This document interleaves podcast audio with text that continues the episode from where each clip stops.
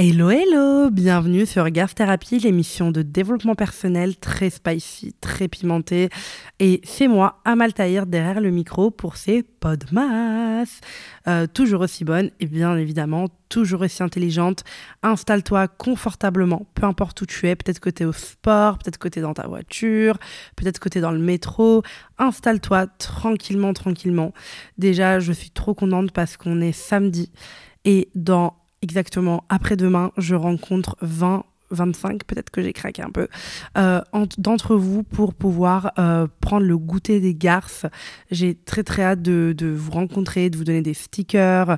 Enfin, ça va être vraiment trop trop sympa, je pense. Franchement, j'ai trop trop hâte. Je pense que ça va être très très cool euh, de vivre ce moment. Je vais prendre mon micro pour donner le micro aux garces pour qu'elles puissent dire ce que Garce Thérapie leur apporte. Donc, ça va être très très très sympa. Et franchement, je suis trop trop impatiente. C'est très là, je suis très très impatiente. Je vais aller chercher mon look lundi, j'ai trop hâte. Enfin, ça va être trop bien. Vraiment, je suis trop impatiente. Qu'est-ce que je voulais dire? Alors, bah, bien évidemment, nous sommes dans les pots de masse, donc c'est un petit peu euh, un podcast par jour où on vient aborder des sujets très rapidement, 20-30 minutes pour bien commencer la journée, bien finir la journée, bien, bien vivre l'après-midi. Je sais pas quand vous avez décidé d'écouter vos pots de masse, mais je sais que vous êtes des milliers tous les jours à m'écouter et euh, je vous accompagne dans votre mois de décembre. Alors les girls, on est le 16 décembre, on, il nous reste encore une bonne dizaine de pots de masse. Franchement, je suis très contente et, euh, et euh, bah, je suis très contente des retours aussi. Vraiment, n'hésitez jamais à me faire vos retours, vous vous rendez pas compte de la force que ça me donne. C'est fatigant, mais je suis tellement excitée quand je prends ce micro. J'ai l'impression d'être un gosse, enfin vraiment, c'est fou comment genre dans notre enfance, on passe toute notre enfance à vouloir être des adultes et là aujourd'hui je suis adulte et je cherche tout le temps des sensations d'enfant, genre d'être heureuse, d'avoir les yeux qui pétillent et j'adore cette sensation. Et je pense qu'on doit toujours se connecter à notre euh, enfant intérieur. Vous l'avez deviné dans le titre du podcast, Il ne sait pas t'aimer. Euh, c'est un il ou il, genre IL ou ILS, enfin mettez qui vous voulez. Euh, mais je me suis rendu compte qu'il y a des gens qui peuvent aimer, mais mal. C'est-à-dire qu'ils peuvent aimer de manière pas saine, qui peuvent, en fait, ils savent pas t'aimer toi. C'est-à-dire que euh, soit ils te font sentir difficile à aimer, ce qui est la pire sensation au monde, et il faut jamais rester. Si quelqu'un te donne l'impression que tu as genre tu es hard à aimer, tu vois ce que je veux dire, genre oh my god c'est hard, genre quand cette personne te donne cette sensation là, tu ne dois plus rester avec cette personne, vraiment. Parce que, euh, ben en fait, ça te fait croire que tu es impossible à aimer, que tu es. Voilà. Et au même temps, si tu ne sais pas aimer cette personne, ben c'est pas pour ça que tu es une mauvaise personne. Vous voyez ce que je veux dire? C'est-à-dire que c'est pas parce que tu. Euh, voilà, tu ne sais pas aimer cette personne comme elle le voudrait que voilà. Mais là, ce que je voulais vraiment développer dans le podcast, c'est pas ce côté-là, c'est l'autre côté. C'est de comprendre et accepter qu'il y a des, des gens qui savent pas t'aimer. Ils savent pas t'aimer comme tu le mérites, ils savent pas t'aimer comme tu devrais être aimé. Ça veut dire que tu es avec cette personne, tu, tu te bats, mais elle sait pas t'aimer. Elle sait pas euh, embrasser chaque cellule de ton corps. Elle sait pas euh, te respecter. Elle sait pas te chérir. Elle sait pas vraiment faire de toi et, et encore plus développer ton potentiel à côté de cette personne. Elle ne sait pas t'aimer. Elle n'a pas le, elle n'a pas le bon mode d'emploi pour pouvoir t'aimer tel que tu es, dans, ta, dans tes perfections, dans tes imperfections, dans tes douleurs, dans tes victoires, dans tes échecs. Elle est incapable de t'aimer. Elle te fera toujours galérer et tu auras toujours l'impression que tu es hard à aimer, que tu es difficile, compliqué à aimer, que tu es genre un challenge. Cette personne te laissera franchement, elle peut tout faire. Tu peux avoir des parties de jambes en l'air qui ont l'air intenses, tu peux avoir des dîners qui ont l'air intenses, tu peux avoir des moments qui ont l'air d'être hors du temps. Mais vraiment, tu peux vivre des choses dans ton corps parce que ton corps est là pour ressentir. Donc tu vas ressentir. Mais ressentir, aimer, ne signifie pas qu'on est bien aimé et qu'on aime bien. Ça n'a rien à voir. Sentir qu'on est heureux, ça ne veut pas dire qu'on est heureux sentir qu'on est jaloux, ça veut pas dire qu'on est spécialement jaloux. Ça peut vouloir dire qu'on est en insécurité. C'est pas parce qu'on ressent quelque chose que c'est le cas. C'est pas parce qu'on ressent que notre copine est fâchée sur nous qu'elle l'est. C'est juste qu'on sent. On se dit, bah tiens, elle m'a pas répondu depuis deux, trois jours. Est-ce qu'elle est fâchée? Est-ce qu'il y a un problème? Et on va lui poser la question. Coucou Mago, est-ce que t'es fâchée? Elle va dire, mais pas du tout, meuf, j'étais débordée, machin, tac, tac, tac. Voilà.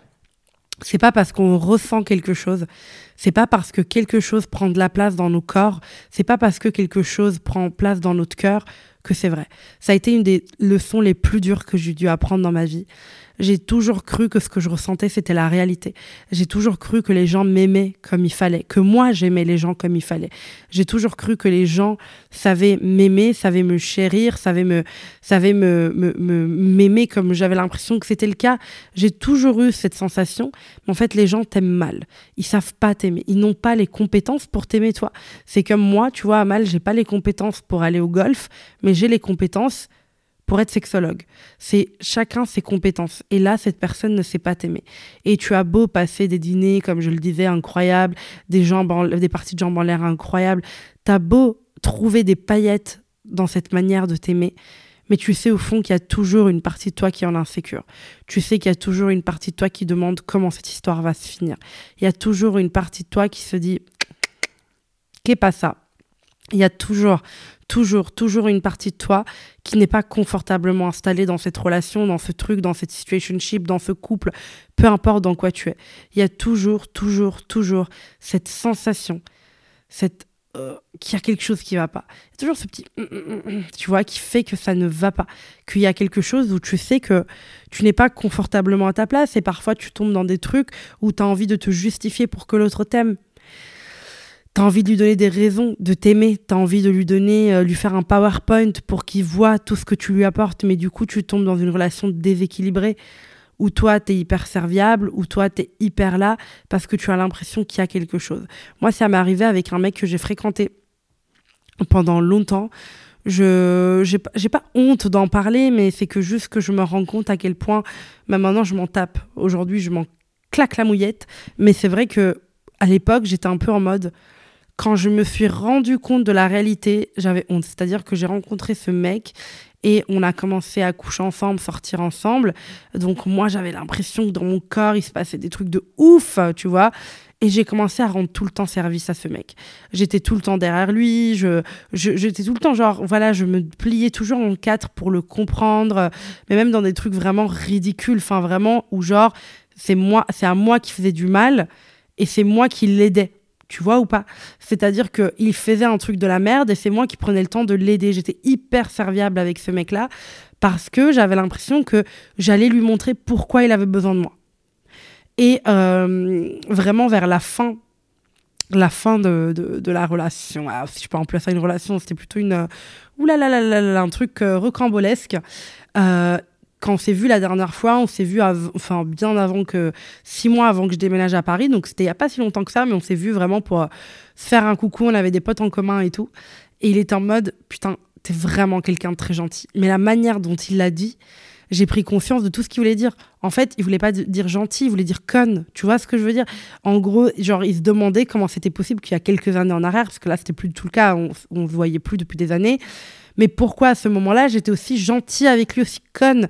C'est-à-dire qu'il faisait de la merde et j'étais tout le temps là en train de faire des trucs et de, et de, de, de, faire des trucs et de refaire des trucs pour, pour lui, pour qu'il me voit, pour qu'il m'aime.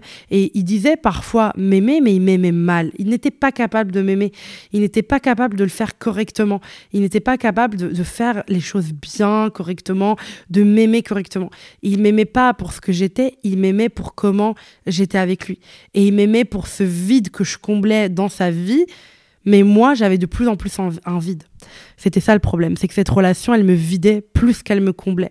Mais j'avais l'impression que je préférais être un petit peu vide, et c'était très, euh, tu vois, genre, oula, je sais pas comment on dit, genre vicieux.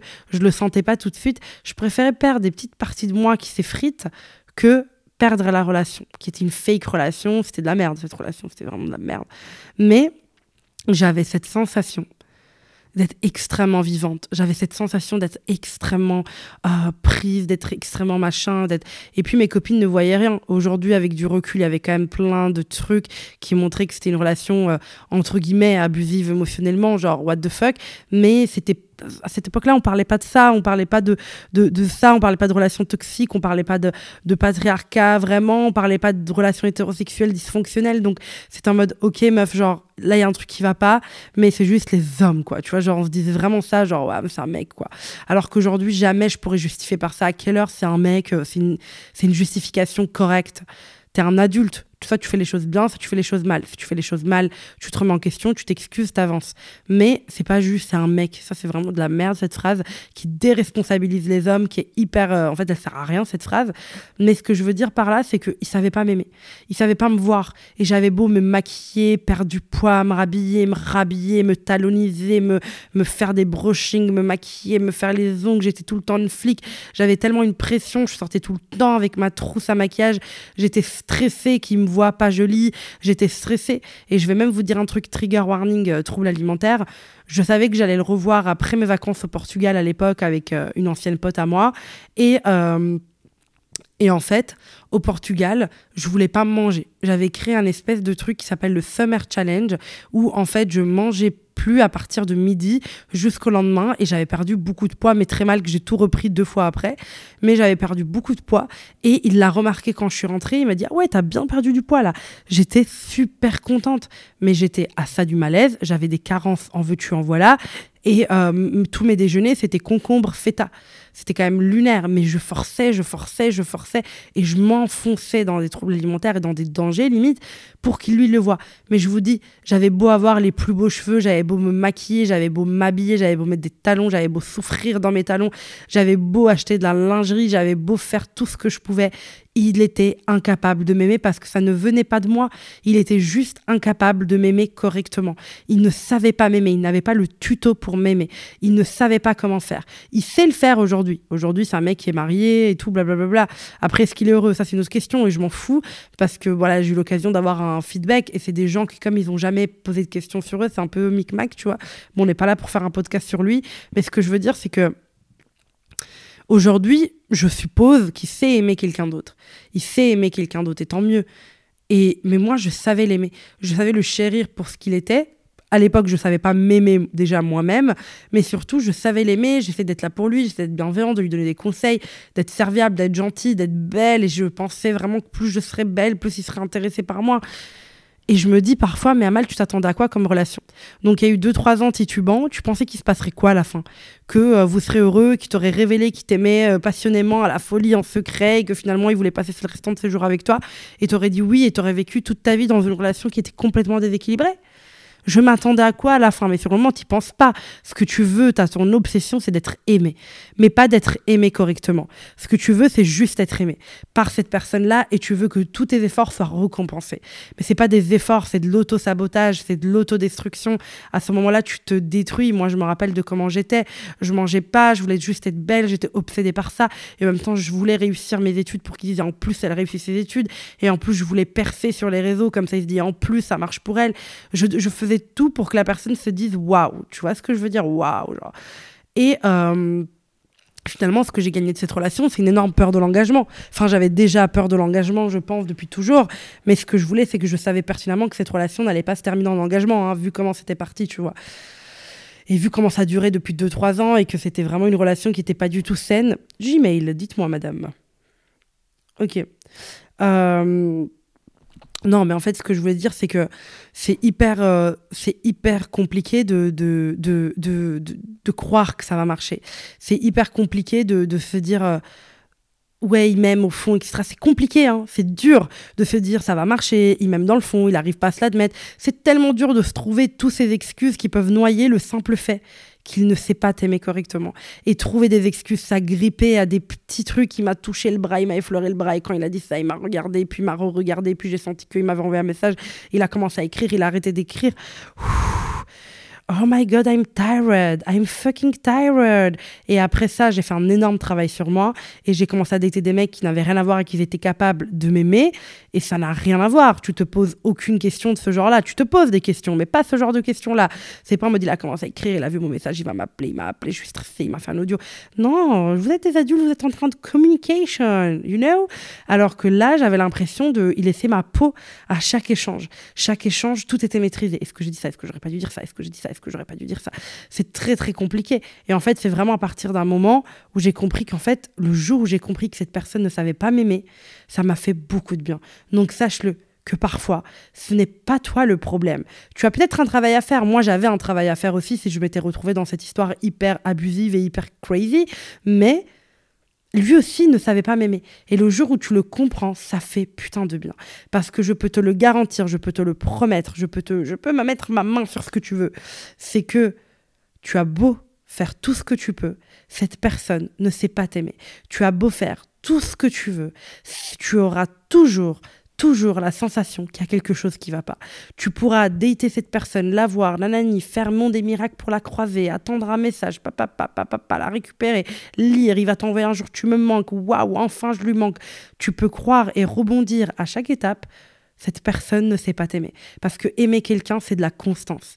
Aimer quelqu'un, c'est oui avoir des doutes, mais les avoir ensemble et en parler. Oui, aimer quelqu'un, c'est des difficultés, mais ensemble, pas l'un contre l'autre. Aimer, ce n'est pas toujours avoir l'impression de devoir faire plus. C'est pas l'impression de toujours devoir faire mieux, de toujours devoir être mieux, de toujours devoir incarner plus sexy, plus glamour, plus intelligente. C'est d'être toi et que l'autre sache mettre ton potentiel en avant sans, sans te fatiguer. L'amour, c'est pas fatigant. Ce genre d'amour qui ne sait pas aimer, ça c'est fatigant. Et tu auras toujours cette sensation quand tu iras dans ton lit de c'est pas normal. Et ce pas normal là, c'est que il ne sait pas t'aimer. Il a beau tout faire, il pourra jamais t'aimer correctement. Quelqu'un d'autre pourra, une autre, une autre personne, une autre homme, une autre femme, quelqu'un d'autre sera capable de t'aimer correctement. Mais là, cette personne que tu as en tête pendant que tu écoutes mon podcast, non, n'a pas su t'aimer ou ne sait pas t'aimer. Et ça fait du bien de se le dire. À demain, mes girls.